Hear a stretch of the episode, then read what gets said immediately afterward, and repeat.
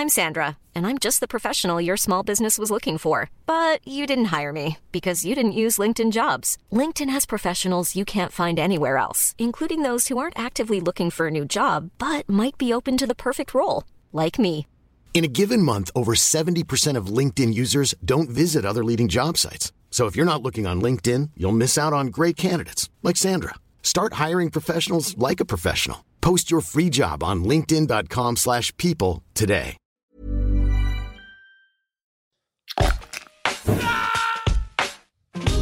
Alto Parlante, tu podcast de política. Te decimos las cosas como son. Al micrófono Pablo Marín y Arturo Aramburu. Comenzamos. Bienvenida, bienvenido, ya estoy de vuelta. Una disculpa por ahí, el lunes pasado estuve un poquito ausente, pero el día Muy de ausente. hoy, muy ausente. Eh, el día de hoy tenemos información bien relevante, bien importante, bien interesante y estamos los dos. Pero antes, antes de seguir con el capítulo, si nos estás viendo en YouTube, quiero que veas esta joya que Arturo, pues te la mandaron del gobierno Nacional. federal. Me la mandaron justamente de, De- del consejo ahí de la administración del aeropuerto. Para los que nos están escuchando y no están viendo el capítulo, que por cierto, estamos en YouTube, estamos en Spotify, en Apple Podcast, en todas las plataformas de podcast, pero en YouTube nos puedes ver. Arturo trae una playera con. que se dé la vuelta, no digas, no digas, no digas. Ok, con un logotipo interesante. Dense la vuelta y véanlo. Pero hay más información aparte de eso. Mucha más El, el episodio pasado, obviamente no me lo perdí, vi que Claro. platicaste justamente de eso. Sí, ese tema ya queda en el pasado, ya, quedó en el queda pasado. por atrás. Tenemos que dar vuelta a la página. Vamos Eh, a hablar que sobre algunas acusaciones porque en el tema eh, pues, político, la agenda y la brújula se está moviendo en los estados.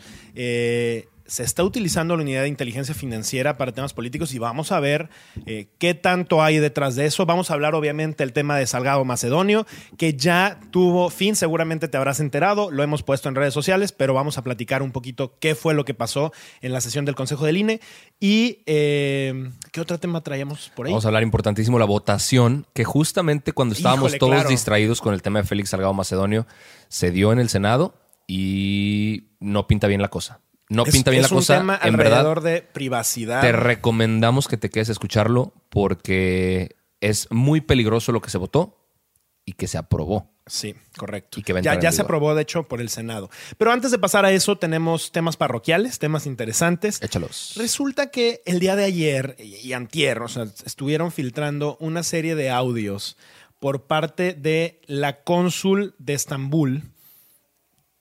Y básicamente lo que le decía a la, la gente que estaba con ella, sus, sus colaboradores, sus, pues, Bueno, los trabajadores del ¿va? gobierno, los colaboradores Claro, del porque no son consulado, no son suyos, no le pertenecen, no, Claro. pero parecieran. Ella, yo creo que siente que le pertenecen. Se, se puso a amenazarlos y a criticarlos o sea, y decirles que ella se iba a encargar que no les volvieran a dar trabajo. Y, y, en fin, es un audio más o menos como de minuto y medio, dos minutos, en el que a grandes ra- rasgos se puso a decirles, es que ustedes tienen que hacer lo que yo diga, van a hacer lo que yo diga, me encargo de que no te vuelvan a dar trabajo, más problemas vas a tener en la vida, en un tono demasiado prepotente.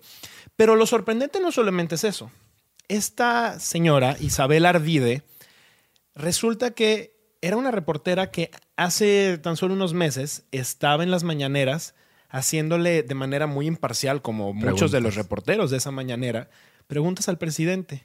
Y de repente de la nada le hicieron cónsul en Estambul y ahora pues está tratando de la fregada, O sea, de, repente, muy de mal. repente los otros reporteros vieron que no llegaba Y- a la mañanera. Y resulta que la Y estaba en- señorita estaba, estaba en Turquía. En Turquía, feliz de la vida, pero maltratando a los colaboradores. Eh, son tres colaboradores los que, los que pues están quejando de esto, o sea, Claro. no es un hecho aislado. Y pues bueno, vamos a ver qué es lo que termina diciendo el, el gobierno federal, la Secretaría de Relaciones Exteriores, Marcelo Ebrard. Eh, vamos a ver, hasta ahorita que no hemos gra- grabado no han dicho mayor cosa, pareciera como si esto no hubiera sido un tema, pero creo que no es nada menor y pues, creo que tendría que haber consecuencias, ¿no? Totalmente de acuerdo. Terminando el tema de la novelita de Félix. Eh, bueno, quién sabe, ¿eh? ¿Quién Sí, sabe si es este que, tema ay, vaya ay, a terminar? Está muy interesante cómo se están dando las cosas y hay ciertas suposiciones que podemos hacer, o sea, que creo que hay evidencia para hacerlas y que no vayan a agarrar madrugados a nuestros, a nuestros queridos guerrerenses. El INE volvió a confirmar la el dictamen en el que se dice que Félix Salgado Macedonio no puede ser candidato por las razones que ya hemos mencionado. No, no entregó sus informes de ingresos ni de gastos. de O sea, no campaña. tiene nada que ver con el tema de acosos. Es No tiene básicamente por un tema administrativo con el que no cumplió. Exacto. El INE ya había dicho que no podía ser candidato, pero el tribunal le regresó la, bolita al INE. El INE volvió a votar, cambió el voto de, de uno de los consejeros, por cierto, de manera muy extraña, porque no había cambiado nada en la ley y no había evidencia nueva para decir que tenía que votar lo contrario. Pero el INE se lo volvió a regresar al tribunal, no directamente, sino porque Morena volvió a impugnar la decisión del INE. Entonces, el tribunal, después de esta segunda impugnación, tiene la decisión, eh, ahora sí, final, final, final, sobre el caso de Félix O sea, Salgado ya no se puede impugnar la impugnación de lo impugnado. Ya, ya, exactamente. Es que- El tribunal ahorita estaría decidiendo, me imagino porque tenían 48 horas, o deben estar pronto eh, decidiendo qué va a pasar con este caso. No podemos esperar cosas favorables ¿De plano? porque ya nos demostró el tribunal que hay ciertos personajes que Sí, están ahí adentro, como el presidente del tribunal, que tienen un alto sesgo. Sí. Nos tocó justo estar siguiendo muy de cerca cómo estuvo haciéndose la sesión, cómo estuvo haciéndose la votación. Eh, a ver, yo, yo veo dos panoramas. Si el INE no le hubiera rectificado la postura que había tomado en un inicio, que era retirarle la candidatura, estaríamos arrancando con un INE muy debilitado para los comicios que en un mes y medio van, vamos a tener. O sea, la elección en mes y medio empezaría con un INE que, bajo las amenazas de un candidato de despedazar la institución, de despedazar las elecciones en un estado, hubiera cedido. Claro. Ahora, eh, el riesgo está en que el tribunal revoque esta decisión que de manera muy sostenida, y otra vez, y hay que decirlo, incluso he visto a varias personas de Morena diciendo, pues finalmente la ley es la ley y hay que acatarla, y la institución de que tiene que velar por la democracia de este país, que es el INE, pues es quien está Totalmente. velando por eso, ¿no? O sea, yo, yo creo que en ese sentido el INE hizo bien. Eh, vamos a ver, esperemos que no cambie esto, que se mantenga como tal. Claro. El Sí. único que tuvo, tuvo el valor de hacerlo de esta forma fue el INE. Y, Claro. y el tribunal dobló las manos. Ahora, si se mantiene de esta forma, si se mantiene de esta manera la decisión del tribunal, entonces Morena tendría que presentar a un nuevo candidato O como opción candidata. o nueva candidata como opción para la gubernatura de Guerrero. Aquí es donde el llamado es importante para estar bien atentos a lo que suceda. No nos vayan a madrugar. de hecho, ya ha pasado algo. Ya ha pasado. Similar. Hay un caso muy similar en el que Rafael Acosta Ángeles, alias el Juanito, eh, iba a ser el candidato por el PRD a la alcaldía de Ixtapalapa. El tribunal no le permitió contender. El PRD presentó a Clara Brugada y justamente después de ganar presentó su renuncia Ella. para que Juanito entrara Exactamente. como alcalde. Seguramente se acuerdan de él. Era alguien que traía una banda con los colores de México y decía Juanito por todos lados. Eh, un tipo que la verdad este, dejaba mucho que desear y en general lo utilizaban como burla. Pero, pero ese, ese movimiento, esa movida que hicieron en su momento, deja un antecedente muy claro de un vacío en donde nuestro sistema electoral debería de poner más atención. Se hacía antes, con, le- les llamaban también las Juanitas. las Juanitas. Pasó ¿no? en Chiapas. Fueron La- 53 mujeres. Y, y básicamente cuando ganaban, porque tenían que poner por cuota de género 50% mujeres, 50% hombres, terminaban quitándolas y dejando al suplente, que casualmente era un hombre. Claro. Y pues bueno, fortaleciendo ahí el patriarcado, ¿no? Exactamente. Entonces hay que ver qué pasa. Hay que ver primero la decisión, después quién se presenta y después seguir la contienda para ver quién gana. Sí. Entonces, bien, todavía queda un largo camino por recorrer Sí. en, en ese sentido y les vamos a traer por aquí toda, toda la información. Ahora, y mientras todos estábamos distraídos con el tema de Félix Salgado Macedonio, muy entretenidos con la sesión y qué pasaba, cuál era el veredicto final, en el Senado se votó algo que personalmente creo que tendría que, que asustarnos muchísimo, porque es básicamente un decreto en el que nos obligan a, si quieres usar un celular, me tienes que dar toda la información personal tuya. Y a ver, no es nada menor, porque hoy en día el tener acceso a un dispositivo inteligente, a un celular, pues es básicamente algo mínimo para poder sobrevivir en este mundo. O sea, la verdad es que es algo que todo ciudadano necesita, incluso para temas de Claro. acceso a educación Es y muchas otras cosas. O sea, hoy en día que los niños están tomando clases de manera virtual y remota, pues no hay de otra. O sea, tienes que tener un dispositivo inteligente. Lo riesgoso acá no es el que estén pidiendo este tipo de información, sino cómo la están ligando. A ver, y nada más para hacer un resumen, lo que están pidiéndote es tu huella digital, tu cara, tus facciones, cómo te ves, tu iris y esta información, entre otras, ligada a cuál es tu número de celular, dónde vives, cuál es tu domicilio y varias otras cosas que en automático, a ver, si viviéramos en un país, si viviéramos en un, en un estado en donde las, la ley se cumple, en donde las instituciones son fuertes, inviolables, incorruptibles, transparentes, venga, yo creo que el mundo va para allá. Necesitamos gobiernos más eficientes, más inteligentes, con más información, mejor organizados, con menos burócratas Claro. y con más sistemas de este tipo. Pero nuestro país no está ahí. No, no estamos ahí. Por estos riesgos fue tan controversial la votación. O sea, fue una votación bastante, bastante cerrada. Obviamente, la mayoría que votó fue Morena. O sea, fueron, quienes lo propusieron, 54 votos de Morena y sus aliados del PES, 49 en contra y 10 malditas abstenciones. Abstención en algo tan importante es que no te interesa Claro. que no tienes opinión, que no tendrías que estar ahí, porque si ni siquiera estás votando, ¿para qué te presentas? Ahora, peor aún, los que no se presentaron. O sea, si no te presentas a una votación tan importante es, pues, o, o no te interesa, o te pagaron para ausentarte, o, o- o crees que no es importante. Claro. Entonces, causó muchísima controversia la votación que se estaba llevando justo en los momentos donde la atención estaba en otro lado. Eh, y el problema con esto es que una vez aprobado ese dictamen, pasó del Senado al Ejecutivo, o sea, al presidente, y se va a presentar y publicar inmediatamente en el Diario Oficial de la Federación. Entonces, eso quiere decir que desde que se publique, que va a ser muy pronto, si sacas un nuevo celular, vas a tener que hacer todo esto. Y si ya tienes un celular, tienes dos años Para hacer el registro. para hacer el registro y si no te cancelan la línea o te multan. Claro. Yo a mi compañía de celular le digo, señor compañía, vete amparando, presenta un amparo para esto porque si no me voy con la empresa que sí se ampare. E incluso ya se está circulando un amparo eh, individual que va a poder hacer cada quien. Evidentemente es un proceso legal al que nadie quiere entrar, Claro. Pero quizá es importante, o sea, quizá vale la pena hacerlo para no darle toda esta información al gobierno, porque la información la va a administrar el Instituto Federal de Telecomunicaciones. Claro, tú dijeras, mira, en nuestro país tenemos posibilidades de proteger la información, etcétera. No, la realidad es que no. Y ahora, pensemos mal, ¿no? O sea, porque eh, hay que pensar mal para adelantarnos a las cosas que se podrían hacer.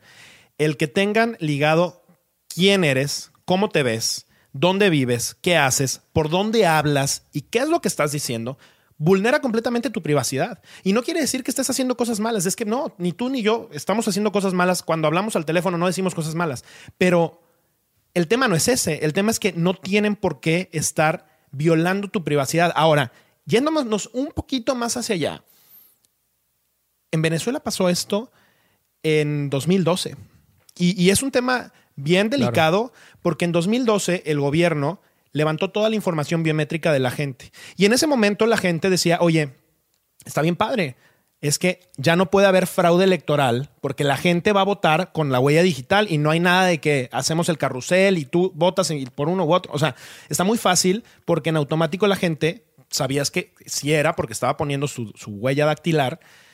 Pues nada, resulta que cuando votaban con eso, el gobierno sabía por quién había votado. Y en automático, después de saber por quién había votado, como el gobierno era uno de los principales proveedores de insumos con canastas, con diferentes cosas que la gente necesitaba, pues si habías votado en contra, no te iban a decir que no, pero te las iban a dar largas. Y entonces aquí es donde un sistema hipercontrolador, donde un sistema hiperautoritario, que hoy no tenemos, pero sí pinta hacia allá, Claro. puede emerger y utilizar de la tecnología que yo siempre he apoyado y me parece algo extraordinario, sensacional, eh, muy útil y que nos permite ser mucho más eficientes como sociedad y evolucionar. La tecnología también puede utilizarse en contra que- de la ciudadanía. Qué bueno que mencionas eh, casos como este, porque nada más basta con observar la lista de países que tienen eh, sistemas de este tipo para darse cuenta de qué lado de la historia querríamos estar. Afganistán, China, Bangladesh, Pakistán, Uganda, Emiratos Árabes, Singapur. Venezuela, Singapur, Nigeria. Esos son los países que tienen sistemas de este tipo. Algunos de la lista completamente autoritarios y controladores de su gente. Incluso con Estado de Derecho, porque son países donde sí tienen control sobre la gente, pero son países donde no se viola la ley. Sí. Aquí es muy sencillo. Entonces, ¿qué podemos esperar? Que te roben tu identidad, que esto es gravísimo. Si cometen un delito con un celular que estaba registrado con tus datos biométricos que robaron o que compraron, el culpable eres tú. El que se va a la cárcel eres tú. Y difícilmente vas a poder ampararte, justificar que no era así, porque eh, eh, sabemos cómo está nuestro sistema. O sea, Claro. es, es- es imposible en este país sobrevivir así. Vamos a ver qué pasa. Yo creo que tiene que haber muchísimos amparos. Los- las mismas personas de Morena que me ha tocado ver, hay muchos, sobre todo los jóvenes, que están en contra. Por supuesto. Eh, Pero no todos. A ver, No, pues, el presidente que, no. dijo, el presidente que dijo, tranquilos, tranquilos, no lo vamos a utilizar para espiarlos. A ver, el país acaba de publicar una nota, una investigación después de la Auditoría Superior de la Federación, en la que se dieron cuenta que se gastaron más de 6 millones de dólares en el 2019 desde la Fiscalía para comprar dos sistemas de espionaje. Y está bien interesante un dato. Habían contratado 255 mil búsquedas a través de una cosa que se llama Geomatrix, de una empresa israelí, y solo hicieron 101 solicitudes de autorización judicial para utilizarla. Eso quiere decir que el 99.999% de las veces que se utilizó fue ilegal. Vamos a ver en qué, en qué termina. No es un tema nada menor. Eh, obviamente te traeremos toda la información, te iremos platicando, pero hay otro tema que nos ha dado mucho de qué hablar y que en días pasados, justamente en Nuevo León, a ver, uno de los estados eh, pues más importantes con los que se está jugando, y más importantes me refiero económicamente, en el poder que tiene en el país, eh, que se está jugando a nivel nacional en las gubernaturas, pues empieza a haber esta, este, pues esta guerra, ¿no? Y esta, esta, esta serie de campañas en donde de repente una candidata está arriba, de repente sube otro candidato y básicamente se está corriendo entre tres principales candidatos, ¿no? Adrián de la Garza, Samuel eh, García. García. que originalmente estaba en cuarto lugar y ahora pareciera que está entre primero, segundo, tercero, y Clara Luz. Ahí andan brincando de, entre, entre lugares en las encuestas, ¿no? Sí, el, el que sí de plano parece que no pinta, más que muy salvadas excepciones, es eh, la Razábal, ¿no? Que, Claro. que, que, pues ahí pareciera que, que- que está un poquito más abajo. Ahora, ¿por qué es importante que le platiquemos esto a la gente que, que no es de Nuevo León, pero también para la gente que es aquí de, de- de Nuevo León y que va a votar? Pues resulta que la Unidad de Inteligencia Financiera ya presentó ante la Fiscalía General de la República, ante la Fiscalía de Nuevo León y ante el SAT una investigación que están haciendo en contra de un personaje innombrable, impresentable que se llama Rodrigo Medina. Rodrigo Medina, exgobernador de Nuevo León del 2009 al 2015, que incluso ya estuvo en la cárcel. A ver, duró muy poquito tiempo, pero estuvo en la cárcel. ¿Y qué está diciendo la UIF?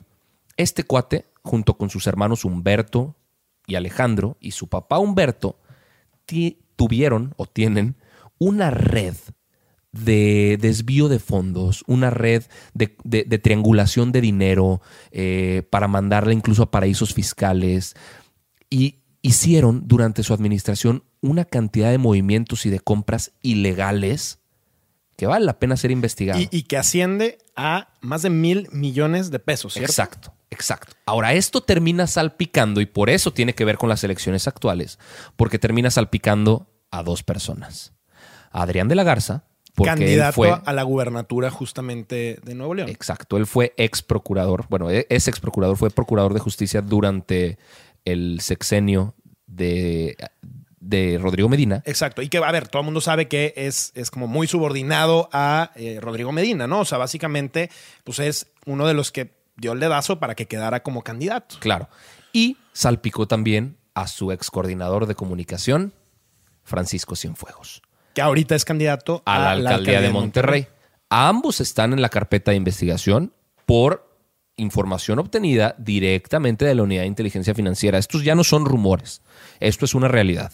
Realidad también es que este tipo de cosas suelen suceder en tiempos electorales. Claro. Se utilizan este tipo de cosas, que eso sería lo más preocupante, que al final de todo fuera solo un show político. A ver, sí, sí se utilizan este tipo de estrategias durante elecciones, pero eso no significa que sean inocentes. O sea, pueden ser igual de culpables Claro. si se hubiera presentado ahorita o se hubiera presentado hace dos años.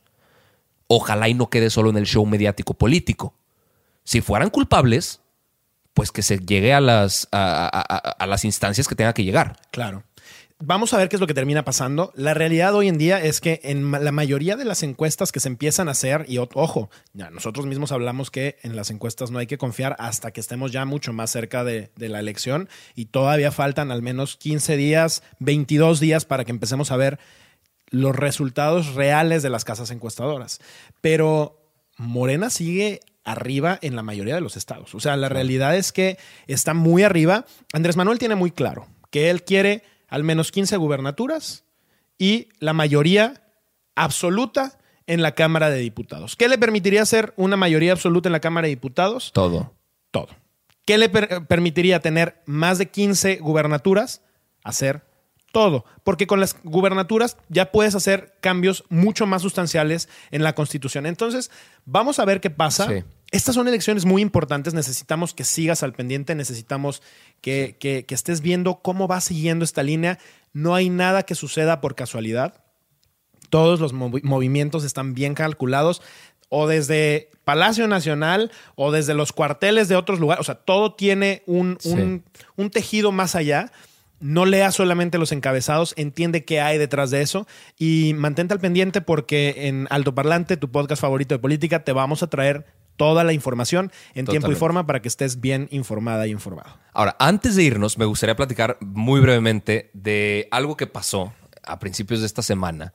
Se presentó el gran logro nacionalista mexicano, que es la vacuna patria.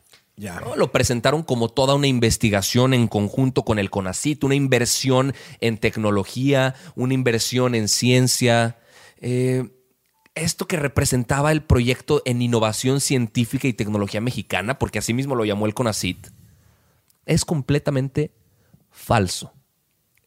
La vacuna patria 100% mexicana resulta que no es mexicana. Igual que la, va- la vacuna Butanvac 100% brasileña, que no es brasileña, la vacuna Covivac 100% china, que no es china, la vacuna Chulakov 100% tailandesa, que no es tailandesa. Resulta que México lo que hizo fue manufacturarla en Estados Unidos, en conjunto con, con Monte Sinaí en Nueva York, y etiquetarla acá. O sea, básicamente es una, es la, famosísima vacuna patria que el presidente ha estado presumiendo, es una vacuna que viene de Nueva York. Es una vacuna que viene de Nueva York. Eh, a ver, dos cosas. Por honestidad intelectual, que esa es la cosa, ¿qué necesidad de estar mintiendo? Por honestidad, hay que reconocer que no es hecha en México. No se está invirtiendo ni tiempo ni dinero en ciencia. O sea, ese- Sí. eso es un hecho. Mejor cruzaron la frontera y la fueron a comprar. Ahora, ¿es malo que se haya pagado la patente? Por supuesto claro que, que no. no. A ver, si la vacuna sirve, pues venga y que, que se vacune con lo que sea, pero que se vacune. Si la vacuna sirve, adelante. Pero lo que es un hecho es que esto es un montaje más y eso es lo que, eso es lo que molesta, incluso con risa, pero con enojo. ¿Por qué hacer un montaje de todo lo que sucede y más si es falso? Y olvídate, el, el- algo que a mí me molestó mucho cuando lo vi, ¿por qué ponerle patria, carajo? O sea, patria viene justamente, lo, lo que hoy en día se está tratando de luchar es contra el patriarcado. La palabra patria viene de padre. ¿Por qué diablos Mira. insistir en ponerle un... Yo creo, honestamente creo, que el gobierno federal no es estúpido. Y- No, y, es parte de una serie de provocaciones. Ponerle patria a una vacuna que ni siquiera es de esta patria es estúpido. Claro. Eh, Claro. Perdón, pero es, es muy estúpido. Vamos a seguir de cerca el tema y, y coincido contigo. Que se vacune con lo que sea que funcione, sea la vacuna patria que no es hecha en México, no importa, sea con la vacuna de AstraZeneca, con la de Johnson, y- la que Con sea que, que sea. funcione, porque la gente le urge reactivar económicamente este país, poder abrazar a su familia, poder sentirse en paz y que dejen de morirse las personas en los hospitales porque sigue este tema allá afuera. Desde Altoparlante te decimos, recuerda usar tu cubrebocas. Es la única medida que seguimos teniendo a la mano, por lo menos los menores de 60. Y pues nada, esto fue tu podcast favorito de política, Altoparlante. Nos vemos el próximo lunes. Esto es todo por hoy, pero sin llorar. Estaremos de vuelta cada lunes y jueves en todas las plataformas. Si crees que alguien necesita entender las cosas como son, compártele este capítulo. Nos vemos. When you make decisions for your company, you look for the no-brainers. And if you have a lot of mailing to do, stamps.com is the ultimate no-brainer. It streamlines your processes to make your business more efficient, which makes you less busy. Mail checks, invoices, legal documents, and everything you need to keep your business running with stamps.com.